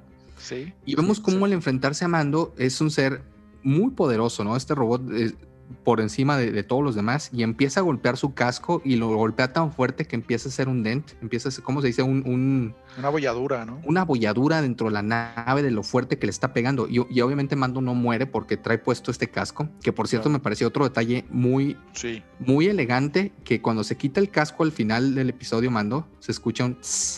O sea, eso quiere decir que, que tenía eh, que estaba, digamos, presurizado, ajá, presurizado. Entonces, como estuvo presurizado, pues no lo mató el golpe del, del Cyborg. Eso me parece un detalle fantástico. y, y, cómo él se enfrenta y, híjole, batalla muchísimo y al final logra salir avante con uno, que a todos los demás los manda al hiperespacio, ¿no? Sí. Pero bueno, continúa con la segunda parte para poder llegar al final tú y yo. Uf, mira, en esta parte es Después de este desmadre contra estos Ironmans inmensos. Bueno, no, me gusta más la descripción de, Terminator. La verdad sí se siente más. Que fíjate que tiene un, score muy interesante, ¿no? Que le da esa, Ese, esa emoción, ¿no? Ese O sea, esa emoción y ese, ese sentido de que estos güeyes van a destruir todo lo que sea necesario con tal de cumplir sus objetivos, ¿no? Y lo que sucede aquí es que tienen esta, bueno, Mando llega a donde está Grogu en una celda eh, y está siendo mantenido como rehén por Moff Gideon, que ya aquí se muestra con el, con el Dark Saber y pues empiezan a pelear, ¿no? Les dice, no, pues ya saqué lo que quería de este güey, ya estuvo bueno, este, vamos cada quien por su lado, ¿no? Tienen esta pelea, esta esta batalla entre el Light, perdón, Dark Saber de Moff Gideon y esta lanza de, de, ¿cómo se llama el acero este Mandalorian? Ay, no lo tengo ahorita, ahorita te digo. Sí, sí, sí. Bueno, y, se puede ver una, un, tipo de sorpresa en Moff Gideon porque pues obviamente el Dark Saber pensaba que iba a ser capaz de cortar lo que sea que le pongan enfrente. Eh, Beskar, se llama Beskar. Beskar, sí, Beskar. Pero este, este acero es capaz de soportar hasta cierto punto eh, todo lo que son los golpes de Lightsaber, Darksaber en este caso, y estamos viendo cómo Moff Gideon se ve sorprendido por esto, ¿no? Y, aquí es donde una vez más entendemos las implicaciones de que gran parte de la armadura de mando sea de Beskar, ¿no? Así es, que es un material muy raro y, no deja de ser un detalle fino como eh, te explican después la ciencia detrás de esto. No es que sea no es que no pueda con ellos, pero digamos su punto de ebullición es mucho más alto. Y hay eh, en puntos donde, donde eh, pegan los dos, el Dark Saber y, y, la, y el Beskar, y se ve cómo está el rojo vivo. Entonces esos detalles finos son muy buenos. Y luego ya una vez que se quitan vuelve a la normalidad. Entonces es muy padre. Y esta escena también es, es muy icónica de la manera de pelear de los mandalorianos y eso no deja de ser muy interesante porque es muy diferente la manera de, pelear de un mandalorian a la de un Jedi. Entonces, qué padre que también sigan eh, pues que respeten eso, ¿no? Sí, sí, entonces aquí podemos ver esta, esta batalla y cómo al final Mando logra derrotar a, Moff Gideon, ¿no? Sin saber las implicaciones que esto llevaría y que creemos que es algo que va a desencadenar alguna subtrama en la temporada 3, ¿no? Después de, esta pelea, eh, regresa o redirige a Moff Gideon y ya con Grogu libre de esas esposas tan extrañas que tenía, lo llevan hacia la, la el mando, ¿no? La oficina central, por así decirlo. Sí, el cockpit, ajá. Ándale. Y aquí podemos ver cómo conforme se va acercando, esta Boca Tan está feliz porque ya sabe que ya va Moff Gideon, pero cuando abren la puerta podemos ver cómo cambia su, su expresión, ¿no? Al ver que, que Mando trae en su mano el Dark Saber. Y aquí es donde entra un poquito este tema de, de exposición donde Moff Gideon les cuenta que pues que realmente prácticamente Boca Tan tendría que matar, él lo dice así, pero es únicamente derrotar a, a, Mando, a Mando para que el mando del Dark Saber pudiera pasar a ella, ¿no? Es algo así como tipo de la varita esta maravillosa de Harry de Potter. Sauco, así es. Ándale. Y fíjate, aquí habíamos hecho un, un, asterisco y aquí es donde lo abrimos otra vez. Sí. Por ahí pensamos que se tiene, se va a ir el, el Mandalorian, la, el Season 3. Y no deja de ser muy interesante porque ella, en, en, en el universo expandido de Star Wars, había recibido ya sin pelear el, el Dark Saber. Uh -huh. Entonces lo que nosotros pensamos es que eh, tuvo muchos problemas en este Inter, eh, ella para poder reinar, precisamente porque muchas personas no pensaban que ella merecía ser la, la heredera porque no lo había ganado en batalla. Uh -huh. Entonces imagínense que ahora se vuelvan a enterar que le volvieron a dar la espada, pues significaría que es una, una líder totalmente fatua, ¿no? Entonces ahí es donde, donde ella eh, en esta segunda ocasión, cuando se la ofrecen, ya no la toma como lo tomó eh, en, en, la serie, creo que fue de Rebels. Sí. Ahora dice, no, lo tengo que ganar. Y ahí es donde se nos paraliza el corazón a todos porque vemos como todos estos Terminators malditos oh, del sí. espacio regresan a la nave, en, eh, además en el doble de cantidad, ¿no? Sí, sí, sí, sí. O sea, y es, este es uno de los momentos más emocionantes y con mayor expectativa, yo creo, de todos los fans del universo, que es cuando estos Terminators llegan a la puerta de, de la oficina central y empiezan a, a, tronarla, ¿no? A intentar entrar a como de lugar para salvar a Moff Gideon y obviamente matar a todos sus, sus amigos. Bueno, no de Moff Gideon, sino de Mandalorian y todos estos güeyes. Que incluso y, Moff Gideon les dice, eh, únicamente vamos a salir vivos de aquí, el niño y yo. Todos ustedes sí. van a morir. Exacto.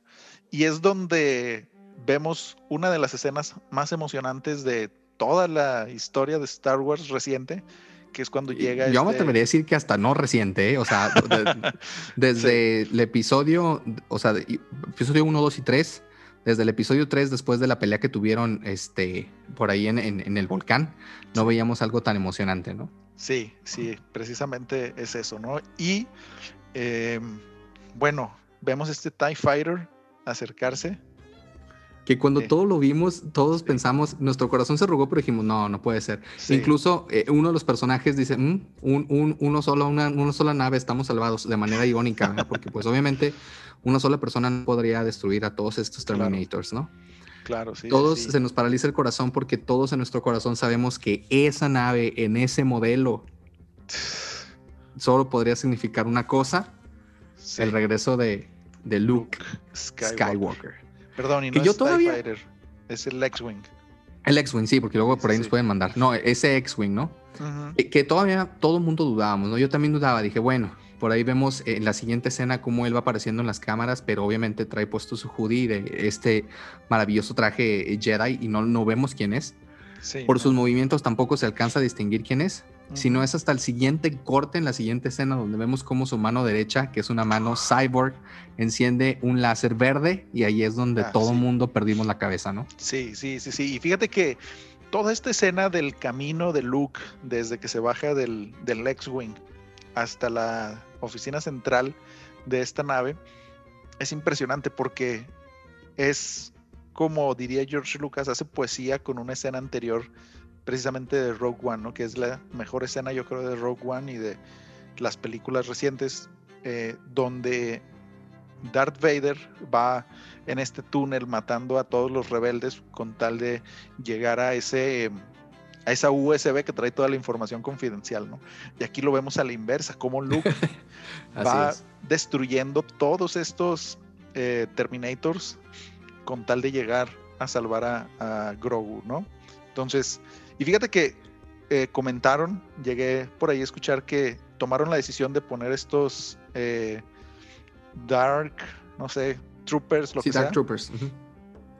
porque tenían planeada esta escena, ¿no? Y decían, ¿cómo puede ser posible que Luke, el gran maestro Jedi, pueda llegar y mate seres humanos o seres vivos así Claro. por sin ningún lado, ¿no? Entonces, por eso tomaron esta decisión consciente de meter estos Dark Troopers, que son robots, para no manchar más esa, esa. Redimir lo que hicieron con Luke. Bueno, sí, Oye, redimir. además, eh, no deja de ser muy interesante otra vez los movimientos que utilizaron. Sí. Híjole, parece un bailarín de, de ballet, cómo se va moviendo entre los, eh, entre los Dark Troopers.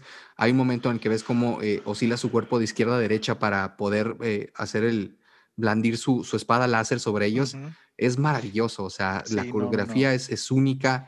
Logra por ahí reflectar dos láser, dos láseres para podérselos regresar a los enemigos mientras corta la cabeza de uno. Es, es maravillosa la Sí. coreografía que lograron. Sí, o sea, y es eso, es eso que comentamos, ¿no? Esa elegancia de los Jedi que se ha perdido desde hace, no sé, 15 años, yo creo.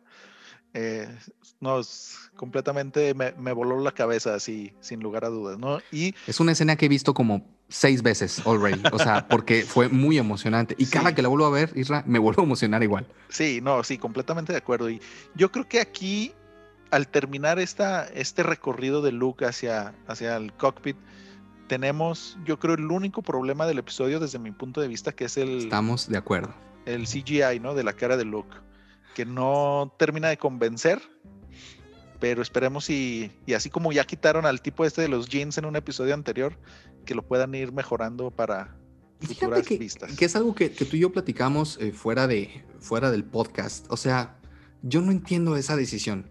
Todo el mundo ya nos habíamos emocionado, todo el mundo, digamos que es el único eh, granito negro en el arroz, porque obviamente no me estoy quejando, fue algo muy emocionante. Yo no, Sí. no tengo miedo en aceptar que derrame una lágrima de la emoción al ver Sí, eso. O sea, sí, realmente fue muy emocionante para mí. Eh, ¿Por qué no le hablaron a Sebastian Stan? Todo el mundo en todos los blogs, en, en- eh, todo el mundo que se dedica a esto del cine, eh, se pregunta lo mismo, sobre todo por el trato tan cercano que tiene Favreau con todos estos actores, Claro. con el trato que tiene Disney, que es dueña prácticamente de Sebastian Stan. Pues nada les gustaban de que Sebastian, Stan, vente aquí, mira, vive, vive a dos cuadras de aquí, vente, grabas y te regresas una escena Sí, que vas a durar cinco minutos en grabarla. O sea, Sí. Obviamente esto es una exageración, pero, o sea, no les hubiera costado nada y con un poquito de make-up hubieran hecho que, que luciera prácticamente igual. Es que el tipo es igualito a él cuando Sí, era joven. Yo creo es un clon de estos sacados de camino de Luke Skywalker, de esos que tantos hay en, en ya en las historias no canon de.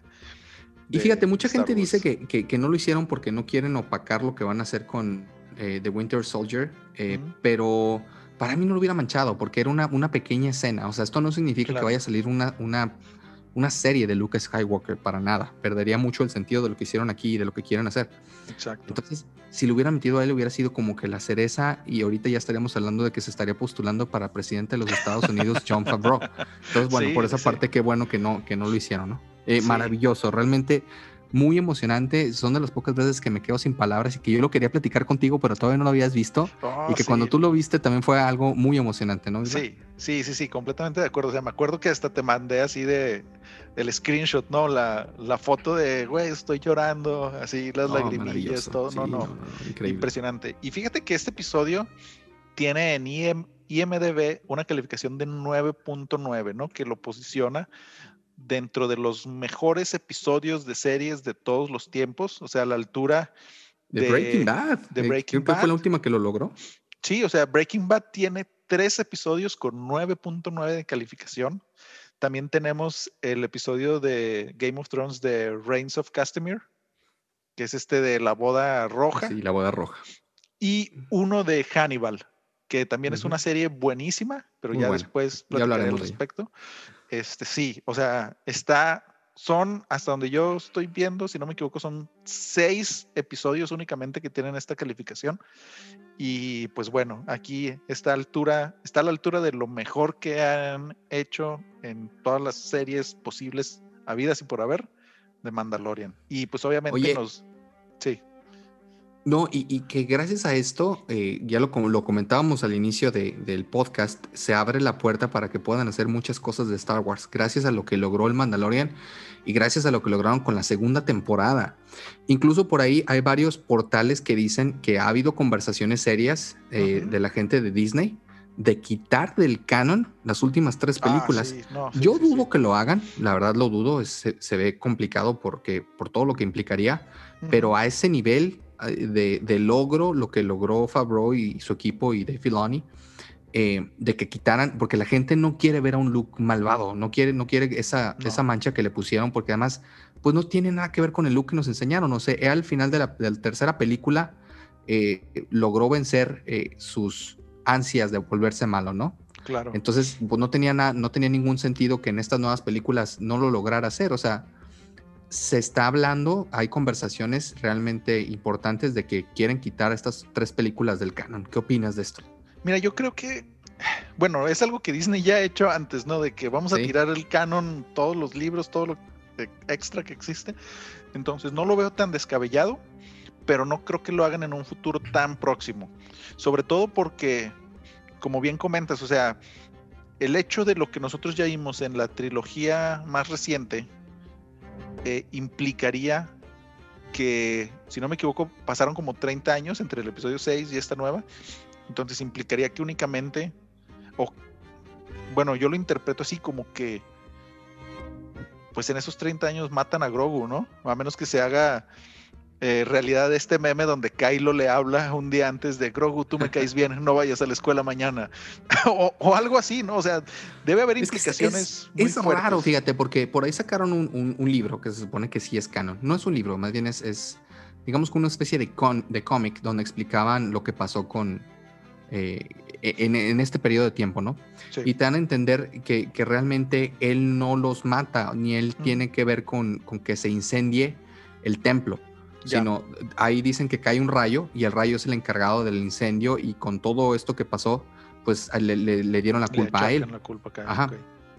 Entonces, eh, pues sí, no deja de ser interesante. Quién sabe si lo vayan a hacer. Yo creo que no lo van a hacer, pero tampoco creo que vayan a matar a, Baby, a, Baby eh, Yoda. Yo creo que Grogu va a ser un personaje importante que más adelante lo van a volver a sacar, ¿no? Sí, sí, completamente de acuerdo. O sea, eh, más si tomamos en consideración que pues las nuevas generaciones están más abiertas ¿no? a, este, a este cambio.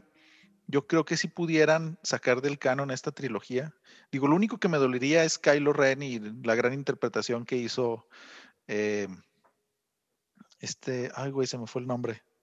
Adam Driver. Adam Driver. O sea, esta gran interpretación que yo creo que es lo único rescatable de, de esta nueva trilogía, pero algo, algo necesitan hacer porque digo, quedaría en el aire eh, Grogu, ¿no? Que para cuando inicia esta nueva trilogía, pues estaría en la tierna edad de 80 años, entonces tendría todo un futuro muy brillante por delante esta joven promesa. Sí, de acuerdo. Y, o sea, tiene que pasar algo raro, que de hecho, antes de todo este tema de Luke, todavía se rondaba por línea eh, varios rumores que tal vez no fuera Luke, sino que pudiera ser este Ay, güey, se me olvidan los nombres de estos güeyes. Sí, había varios. O alguno de estos otros que. Inclusive llegué a escuchar una teoría muy bizarra que Grogu era realmente Yoda, que a través de este, esta cosa que se llama eh, The Place Between Worlds o algo así. Que, por ahí leí que con eso, con The Space Between Worlds, es como quieren justificar eh, y que lo van a usar en Azoka, el cómo borrar. Por, ahí podrían hacerlo. El cómo borrar, digamos, lo que pasó. Pero vamos a ver, vamos a ver qué es lo que, lo que sucede, ¿no? Sí, digo, en esta teoría tan bizarra sugerían que Ahsoka o Kenan o alguno de ellos llevaba a Baby Yoda a través del tiempo y el espacio hacia el pasado para que en la antigua república o no sé, este, pudieran crearlo, ¿no? Y que se convirtiera en este maestro Yoda que todos conocemos, pero sería un tipo de loop muy extraño que no creo que hagan eh, con Star Wars. Espero que no. Y que precisamente hagan eso, ¿no? Que borren del canon la, trilogía actual y hagan algo más interesante. Pues, claro, no, no, pues increíble. Por ahí creo que ya, nos pasamos un poquito, pero eh, creo que, lo merecía el Mandalorian y todas las implicaciones que va a tener. Este, pues un gusto, un gusto el, haber tocado este tema. Sí, sí, un placer poder platicar ahora sí abiertamente de, todo esto maravilloso que nos trae el Mandalorian y todo lo bueno que están haciendo eh, John Favreau y Dave Filoni eh, con, con este universo y pues obviamente estamos viendo que tiene resultados positivos porque ya han autorizado como otros 20 shows eh, en este universo, ¿no? Entonces, sí, de acuerdo. Muy, muy bueno y muchas gracias amigos por escucharnos esta hora y media casi de, de discusiones abiertas del Mandalorian. Entonces esperemos que les haya gustado. Por favor, síganos en nuestras redes sociales, compártanos con todos sus amigos. David, ¿algún mensaje para nuestros amigos escuchas? No, gracias por escucharnos y, como siempre escríbanos para saber de qué tema les gustaría que, que siguiéramos hablando. Muchas gracias y nos vemos el próximo capítulo. Muchas gracias, hasta luego. Bye.